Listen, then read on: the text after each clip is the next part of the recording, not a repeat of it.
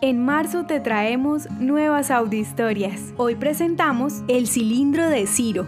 En 1879 se conoció, producto de las excavaciones realizadas en Irak, un hallazgo arqueológico de alto valor para la historia judía. La investigación fue liderada por el arqueólogo Hormuz Rassam, el cual encontró un cilindro de arcilla que data del año 539 a.C., en cuyo exterior se evidenció grabado un documento legal escrito en idioma acadio babilonio cuneiforme, que refleja la autorización real que le permitió a los judíos desterrados en Babilonia regresar a Jerusalén un decreto que también permitió el inicio de los trabajos para la reconstrucción de la ciudad y del segundo templo.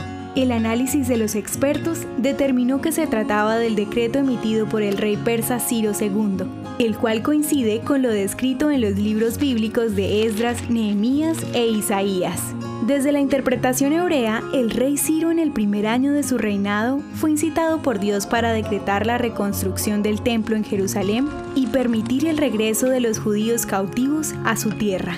Para los hebreos, el rey Ciro también ordenó devolver los recipientes sagrados que se habían tomado del primer templo y aportó recursos para comprar los materiales necesarios para tal reconstrucción. Estos hechos fueron corroborados por el historiador Flavio Josefo antes del año 100 después de Cristo. El cilindro de Ciro confirma el apoyo de este rey persa al pueblo judío, razón por la cual se le reconoce con honor en el judaísmo. Actualmente, el cilindro de Ciro forma parte de la colección del Museo Británico y eventualmente es transportado a diferentes exposiciones del mundo.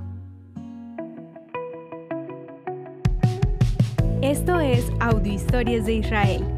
Si quieres apoyarnos, recuerda que puedes compartir, guardar o comentar. Estaremos agradecidos de que nos ayudes a correr la voz. El contenido original de Audio Historias de Israel fue provisto y realizado por Philos Project.